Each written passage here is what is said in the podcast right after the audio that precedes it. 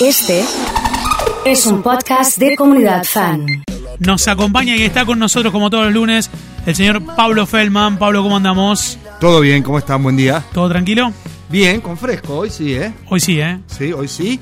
Y esto hace que maduren los limones, las naranjas, las mandarinas, los cítricos. Era la primera helada esta. Es la, la- la primera siempre Sí, esta es la que le mete el color al final a los cítricos y ya los, ah, los podés cortar, los podés cosechar. Nos llegó la botella de, De limoncello. limoncello. Bien. Eso va siempre directamente al, Eso va al al freezer, freezer. porque tiene 32, 33 grados de alcohol, con lo cual no se congela. Es como quien mo- mete vodka en la heladera, Sí. en el freezer, porque Sí. tiene más o menos esa gradación O sea, vive en que el no. freezer.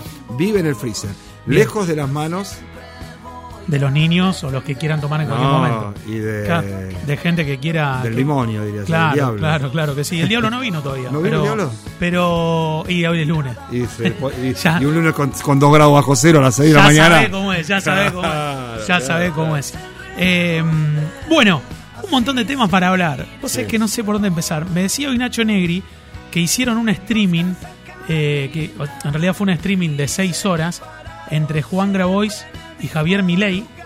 Eh, ¿Viste algo de eso? ¿Qué? No, eso, pero yo era chiquito y ustedes son muy jóvenes todos, pero los papás de los oyentes les contarán que había una época en Titanes en el Ring Sí. dos programas especiales: Catch en el barro Sí. y Catch en las sardinas. A ver. Y entraban los mismos luchadores y se agarraban a las piñas dentro del barro y dentro de las sardinas.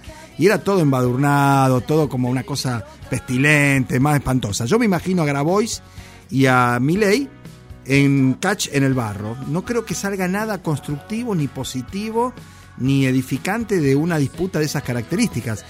Yo no aceptaría ser la contracara de Milei de ninguna manera y dudaría ser la de Grabois en la medida en que yo tuviera un pensamiento antitético. No sé si se entiende lo que digo. Sí, total. Porque a vos te ponen. Hay mucha gente lado- en esa, en, esa, en esa postura, que no se identifica con nadie.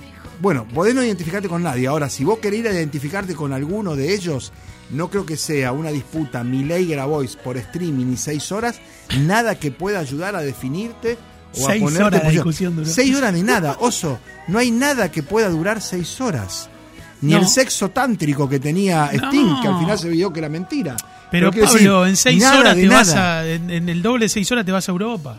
O sea, es lo que, es lo que demorás, ¿me entendés? O sea, Pero seis horas no sé qué podés hacer seis horas seguidas. Yo ni siquiera dormir, porque No, en algún no. momento cortás el sueño. te vas Y a además- Mendoza, de acá, qué sé yo, vas tomando más, te y parás a además, comerte una milanesa en el camino. Grabois, Grabois y Milei. Una cosa realmente hay que estar mal. No sé cuántos streamers hubo. No, y lo que pasa es que han ido pasando y es incomprobable, excepto ellos, ellos lo saben. Claro, y Pero- meten ellos a lo mejor sus caras con sus gentes y demás. Pero después, ¿quién puede estar seis horas viendo eso? Qué difícil, ¿eh? Qué difícil. Porque vos haces un maratón de miniseries Sí, y ve Arsène Lupin o ve Breaking Bad. Estoy pensando, estoy pensando que- No viste nunca seis horas, siete horas. no, te levantás, te vas, volvés, qué sé Claro, yo. cortás, lo parás, Es retomás donde vos querés. Acá están discutiendo, vos te levantaste para ir al baño, porque además la Sí. misión exige cada seis horas, Y hace sí. bien, y te perdiste alguna de las cosas que se dijeron y no sabes para dónde agarran. Y lo agarrás siempre en el mismo lugar. Para mí eso no sirve para nada, es mentira, que es un debate, que es una contraposición de ideas, porque ¿sabés qué ocurre además, Oso? Los de Milei se convencen más de Milei y los de Grabois se convencen más de Grabois. ¿Qué quiero decir? No abre una sola cabeza No, no, no. no propicia un solo pensamiento reflexivo, sino que ratifica lo que uno más o menos pensaba. Es más, uno de los grandes problemas del periodismo de estos tiempos es que en vez de buscar lo que se enseñaba en su momento cuando uno iba a las academias de periodismo o empezaba a laburar, que es buscar la verdad, acá lo que se busca es tener razón. No importa cuál es la verdad, sino que yo tenga razón. Totalmente. Ese es el empeño básico puesto en los programas de televisión, sin ir más lejos. El otro día la Canosa, que ya es una showwoman más que una periodista, lo echó a Yoma en un acto de censura que ninguno de los otros contertulios se Yoma. Jorge Yoma. Sí, Jorge Yoma, que es, para, para mí un impresentable, pero vos lo llevas a tu programa, no lo podés echar. Es y los otros que estaban alrededor, Claro. nadie hizo absolutamente nada. O Gerardo Romano diciendo este, en un canal de televisión una entrevista que Alberto era un súper boludo, pero no un hijo de puta, por la fiesta en Olivo. Porque un hijo de puta es más. Sí, yo no sé, hay una tendencia cada vez más acentuada y Claro. proclive a el exabrupto, a la, a la barbaridad, a la brutalidad, casero con majul. El otro día Sí, también el y ya se pasó, ya se pasó el ámbito del fútbol porque digamos periodísticamente eh, Teis Sport lo resuelve de la misma forma. También, por supuesto. Eh, es un show permanentemente de el exabrupto, la bravata, la exageración, el que grita más, el que levanta más la voz, el que dice lo más grosero, lo El más que se levanta y se va, tira el micrófono. Y la verdad que eso no sirve, nunca sirvió. Eh, pensaba en, en- en- entre otras cosas, qué difícil ahora porque eh, veía, por ejemplo, no sé si te enteraste lo de Viviana Canosa, yo no sabía, el otro día eh, Luquita Rodríguez, el streamer eh, de los Rodríguez Galati, conductor, periodista, Sí. puso un tuit diciendo me voy de este país, cansado. Se fue a hacer una acción a, a Londres o a Liverpool por la Copa, la FA. Cup, me parece que era. Y lo levanta Viviana Canosa. Como si y si fuera acá, acá vemos el cansancio de los jóvenes. Claro, los jóvenes que se van cansados. Y era todo un tuit cagándose de risa porque sabía que iba a pasar esto. A, a lo que voy, y en relación a lo que vos estás diciendo, es que ya no importa si está sucediendo o no. No, no, no.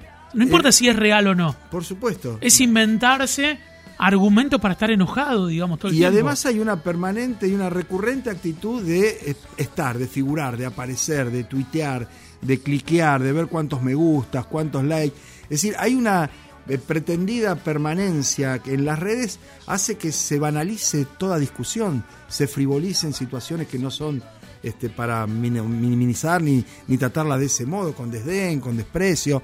Eh, yo más que preocupado por lo que haga Canosa, Majul, Novarecio, Wiñaski, el gato silvestre, Pablo Dugan del otro lado, sí, sí, sí. también propagandista del gobierno, estoy preocupado por la falta de esa instancia de reflexión que es alguien que te dice algo y vos te pones a pensar. Mirá, ¿a qué hemos llegado que uno extraña, y esto es otro viejazo, a Neustad o a Grondona? que eran tipo de la derecha recalcitrante, Pero que en una editorial- algunos, pero con otra, claro, con otra presentación, con otro vuelo, con otra posibilidad de apertura ¿eh? a lo que puede ser el pensamiento de cada uno de nosotros. ¿Estamos en condiciones hoy de imaginar eh, qué puede llegar a suceder de acá a 12 meses? ¿En qué, en qué, en qué instancia? digamos, Política más- ficción es eso, podemos imaginar, podemos hacer ejercicio O, de o más imaginación. o menos tratar de ver cómo llegan. Bueno, lo primero que hay que ver es qué va a ocurrir en el frente de todos. Si esto que se sigue exacerbando, ya hace tres meses que no se dirigen la palabra Alberto y Cristina, pero que hay gestos, hay demostraciones, hay acercamiento a través de proyectos que los convocan, Claro. la suba del mínimo no imponible de ganancias, la nueva asignación salarial, el ajuste de tarifa por debajo del 20% o con un 20% como tope, son coincidencias. No hay foto, no hay saludo, no hay presencia conjunta.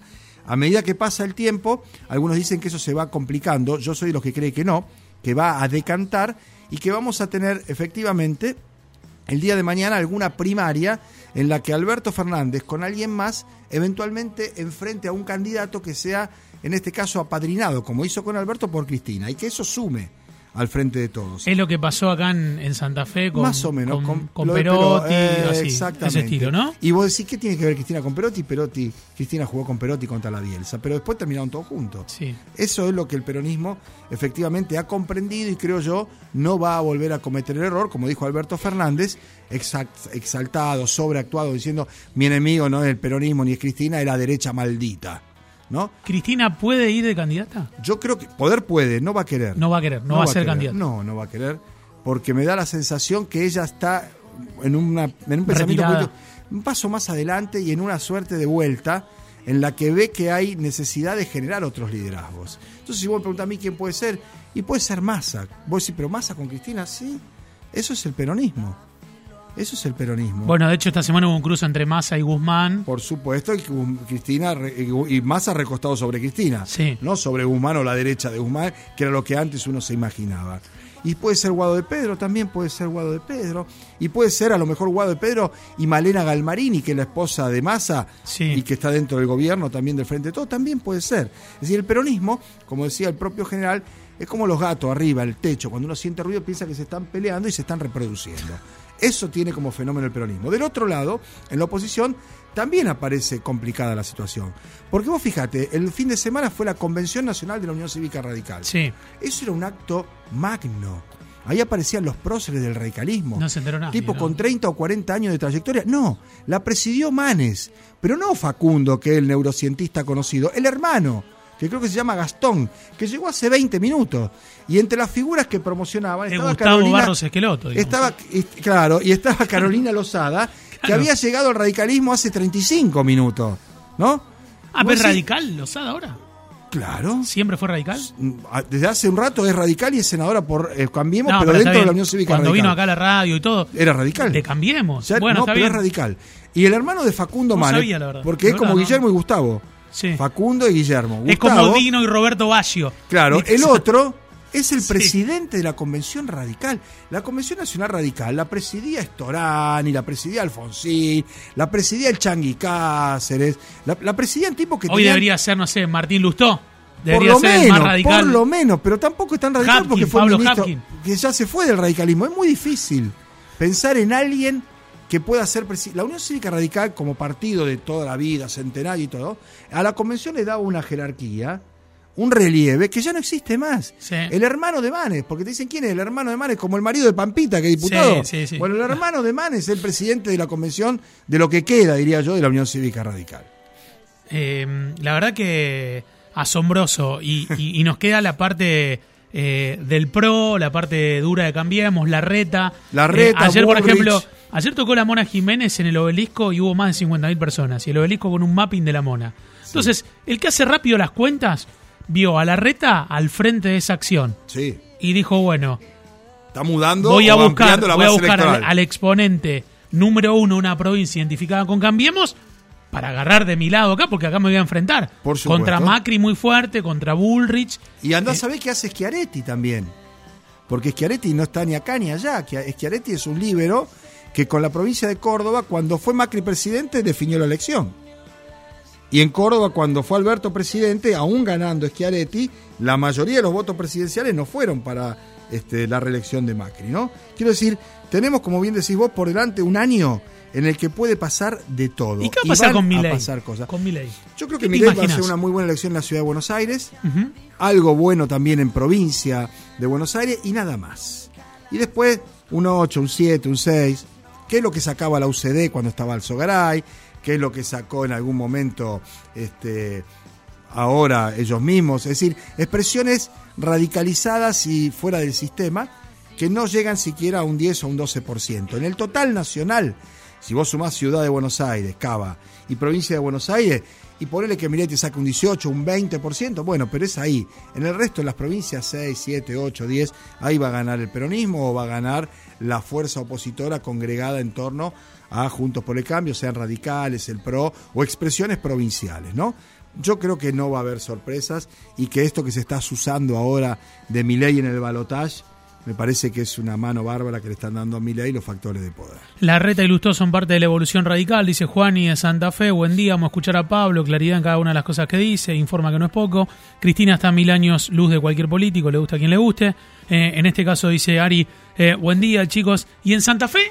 Bueno, Y en Santa trajimos Fe, para acá. ah, que me trajeron para acá y es difícil, porque primero que acá no hay posibilidad ninguna de reelección. Por ende tenemos nuevo gobernador. Va a haber un gobernador distinto al que tenemos. Bien. Ahora, por el lado de la oposición al peronismo, se recorta la figura de Pablo Hapkin, con trayectoria política, con este, experiencia de gestión, con el peso que supone ser intendente de Rosario, a favor y en contra, por lo que no ha hecho o lo que le falta hacer, y la figura de Carolina Lozada, que sigue siendo efectivamente una presencia grata, si se quiere, una interesante eh, propuesta o enigmática propuesta para muchos que están desencantados con la política tradicional. Mucho más que eso no creo, porque las estructuras radicales irán tal vez detrás de Maxi Puyaro, que es un mix de lo que fue Lipschitz, pero no tanto porque se va con el radicalismo de Cambiemos. Y los socialistas que veremos qué hacen, yo creo que van a ir con Hapkin. Eso por el lado de la oposición. Por el lado del oficialismo, ninguno de los candidatos que asoma tiene chances de erigirse como la figura convocante. Ni Mirabella que quiere y es el que Perotti quiere, ni Busato que es de Rossi y que la gente no lo conoce, lo vuelve a largar por la peatonal, la No, no sabe cuadra, no saben No quién sabe es. quién Y el que podría, Es más, lo conocían hace dos años, lo conocían más que ahora. yo creo que sí, y el que podría, pero no sé si quiere, es Lewandowski, que tiene los años de fútbol para todos, los años de senador, haber ganado una elección en la provincia de Santa Fe con un buen margen, Pero no sé si está convencido él de dejar el Senado de la Nación. Le quedan cuatro años más de senador, cinco años Está más bien. de senador. Y pero si para no venir se a va, una elección. si no se va, Puede ser candidato sin renunciar, sí, puede si no, serlo. si no renuncia, No va a renunciar. si, va a renunciar. si él renuncia, ¿quién lo sucede? Perotti.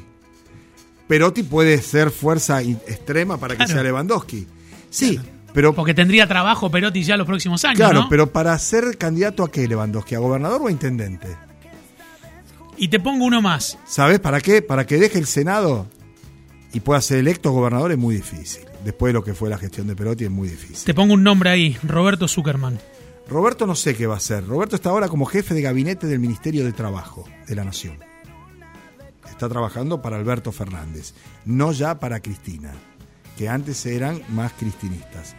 Hay que ver qué es lo que en la interna se dirime. Si va Lewandowski para gobernador, puede ir Zuckerman para intendente. Yo no creo que vayan a una interna entre ellos y se desgasten frente a una posibilidad casi remota, diría yo, de que haya un gobernador peronista otra vez. Gracias, como siempre. ¿eh? Para mí es un gusto. Pablo Feldman ha estado con nosotros aquí en Comunidad Fan.